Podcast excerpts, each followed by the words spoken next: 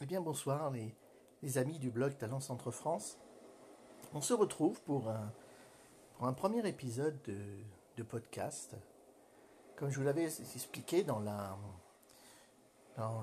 présentation que, que j'ai enregistrée il y a huit jours, je vous disais que je veux explorer cette approche de la, de la voix numérisée à travers des outils euh, accessibles à tous maintenant euh, de podcast que, euh, que vous pouvez installer très facilement chez vous sur votre ordinateur, votre ordinateur portable et encore plus simplement sur votre smartphone.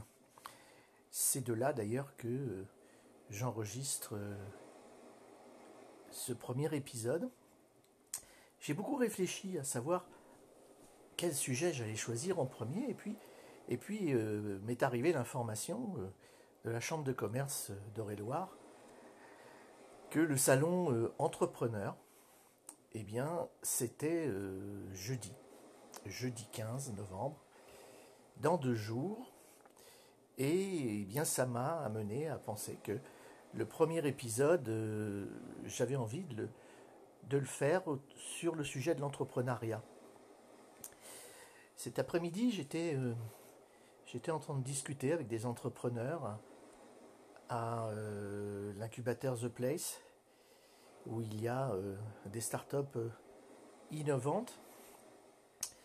Et je m'apercevais, comme je me suis aperçu depuis 20 ans que j'accompagne des, des professionnels dans leur période de transition, eh bien, euh, je me suis une nouvelle fois aperçu que, en fait, en France, nous accompagnons euh, euh, les professionnels et surtout les entrepreneurs à la création d'entreprises sur énormément de, de domaines.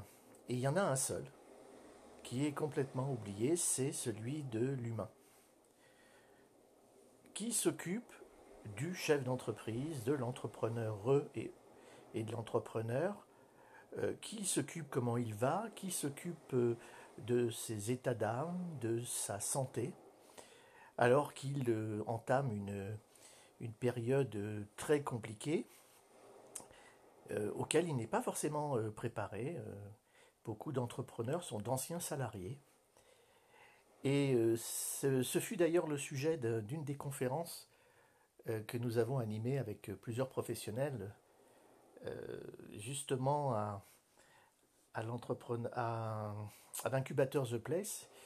Et euh, nous avons été euh, parmi les premiers à, réveiller, faut pas dire éveiller, réveiller certains, certains décideurs publics sur le fait que, en fait, l'entrepreneur qui commençait à partir du projet un parcours de, de, création d'entreprise, en fait, était euh, soumis à des forces et des influences euh, du même niveau que euh, le sportif de haut niveau qui prépare, bah, par exemple, les Jeux olympiques en 4 ans.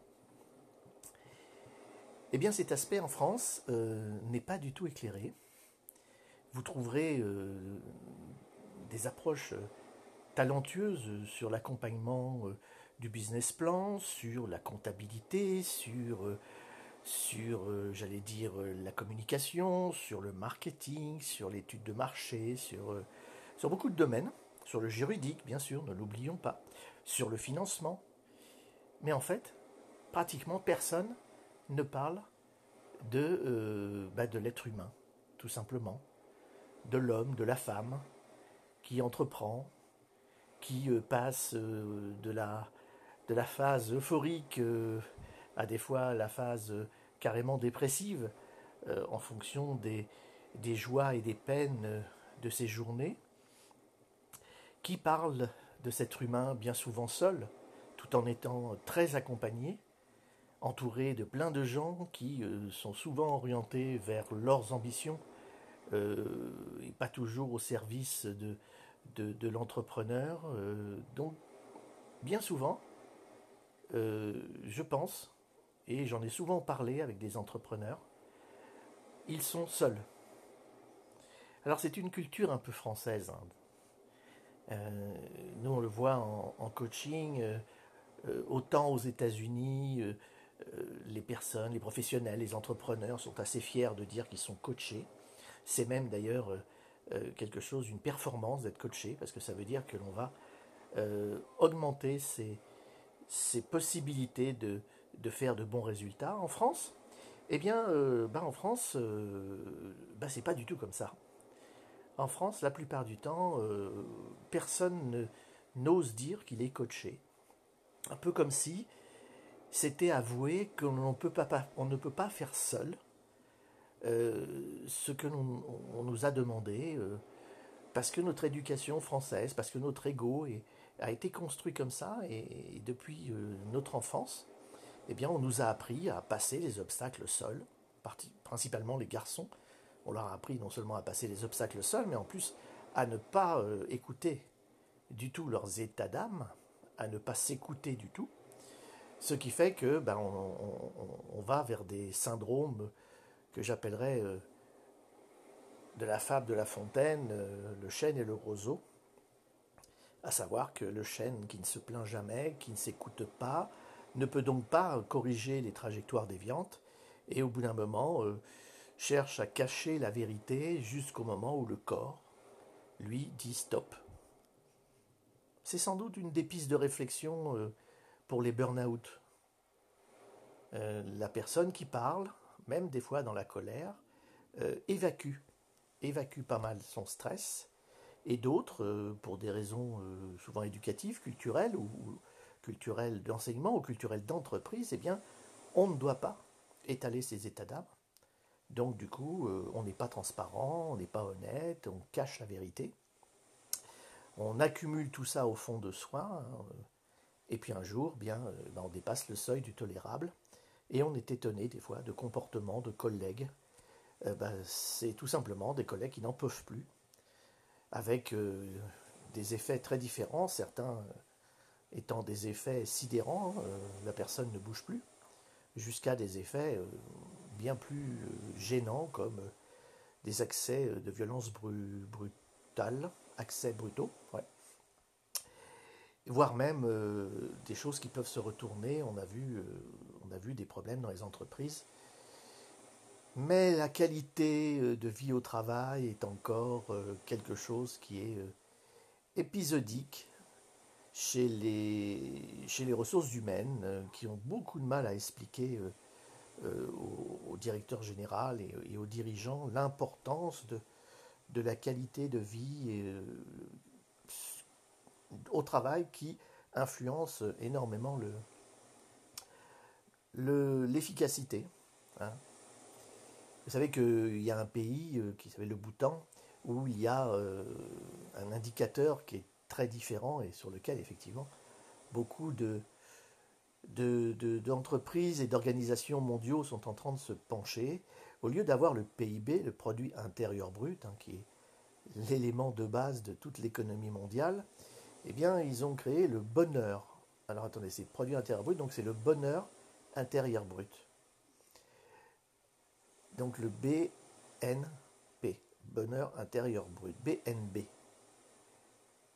C'est-à-dire qu'effectivement, euh, au lieu de mettre que des chiffres de production, euh, que des chiffres de coûts, que des chiffres de rentabilité, ils ont intégré euh, des indicateurs qui sont des, indicateurs qui observent l'humain, qui observent la qualité de vie, qui observent l'environnement dans lequel il travaille, qui observent la qualité de l'eau, qui observent la qualité de l'air. Et cela fait quelque chose d'assez intéressant. je vous invite à, vous tourner vers, le bouton pour essayer un peu de découvrir euh, cette approche un peu innovante. Voilà, donc l'entrepreneuriat, euh, effectivement, c'est quelque chose qui se développe bien. Hein, vous entendez partout euh, des croissances en vous disant que la France est championne de l'entrepreneuriat. D'un autre côté, il ne faut pas non plus se cacher la vérité. Il y a un indicateur qu'il faut absolument suivre, c'est la pérennité de l'entreprise après 3 et 5 ans. Et là, effectivement, euh, on est peu à, vraiment s'interroger à pourquoi 80% euh, des entrepreneurs disparaissent après 5 ans. Donc, est-ce que, est que s'occuper de l'humain pourrait réduire ce pourcentage? Je n'en sais rien.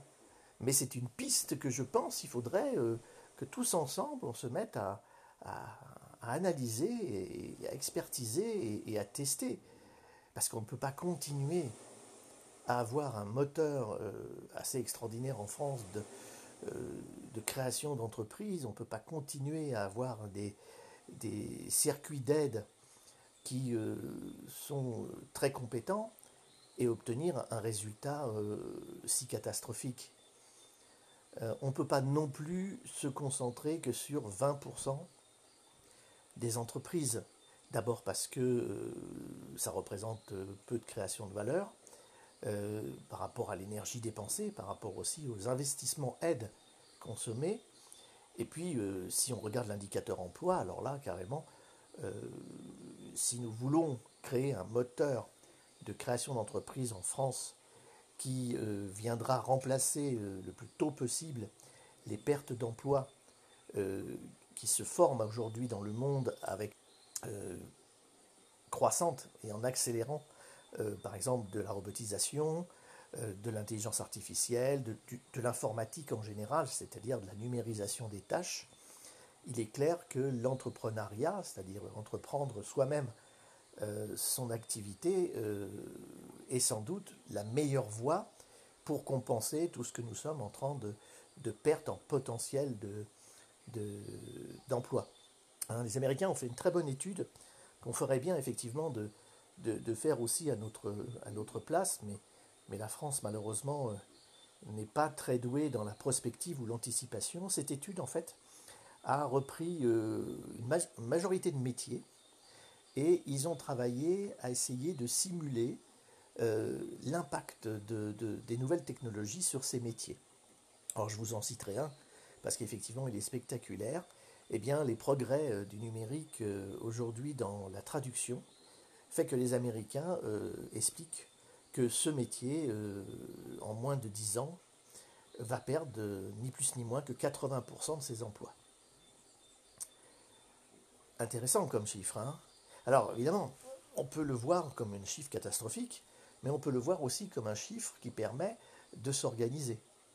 Euh, par exemple, s'organiser dans euh, l'orientation euh, des, jeunes.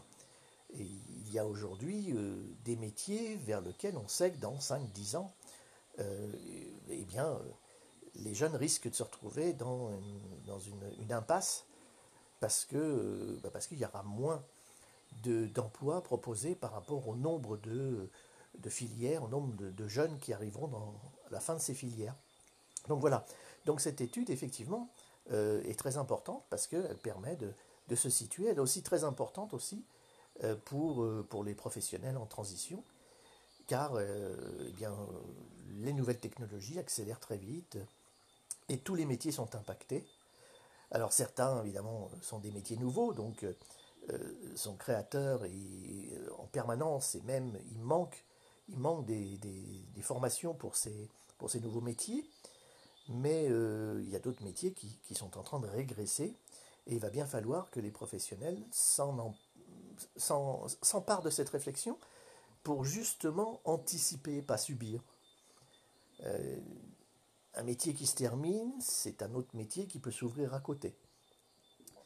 Euh, il faut être aussi un peu comme l'entrepreneur qui change de voie Hein, souvent, euh, on s'aperçoit que c'est des salariés qui deviennent entrepreneurs. Et eh bien, euh, pour les métiers professionnels, c'est pareil. Il y a un moment donné, hein, si un secteur d'activité s'appauvrit, euh, faut-il attendre d'être au pied du mur pour s'apercevoir que effectivement le mur eh bien, est infranchissable? Ben, Moi, je pense que les professionnels, à partir de leur talent, à partir de leur savoir-être, savoir-faire, peuvent effectivement créer des, passerelles, en tout cas se, créer des passerelles de reconversion vers d'autres secteurs plus porteurs et euh, continuer leur carrière sans être obligé de passer par la case Pôle emploi, qui est euh, malheureusement pas toujours une case agréable. Donc euh, pensez à ça, l'entrepreneuriat une transition, mais passer d'un secteur à un autre ou d'un métier à un autre est aussi une transition. Eh bien, moi je terminerai là-dessus, justement, pour vous donner votre point de vue, pour, pour ce point de vue de Talent Centre-France sur l'entrepreneuriat. en résumé, vous avez compris, hein, il faut qu'on mette absolument l'humain au centre des, des, attentions bienveillantes pour que, eh bien, J'aurais dire, celui qui veut voyager loin ménage sa monture, on connaît tous ce vieux proverbe. Eh bien là, la monture, c'est l'humain. Donc euh, le chef d'entreprise, qu'il que, ouvre une entreprise de, de 1000 salariés ou qu'il soit son propre entrepreneur en, entrepreneur individuel, eh bien il ne peut compter que sur lui. Ceux qui ont des salariés aussi, euh, les salariés comptent sur leur patron. Donc le, bon équilibre mental et physique euh, de l'entrepreneur euh, est important et c'est un domaine en France où malheureusement on attend que la personne soit malade pour euh, lui chercher une solution. J'aurais envie de dire pourquoi attendre d'aller mal pour chercher comment aller bien? Voilà, c'est sur cette petite phrase que je conclurai ce premier épisode de nos euh, points de vue de coach en mode podcast. Salut les amis, portez-vous bien.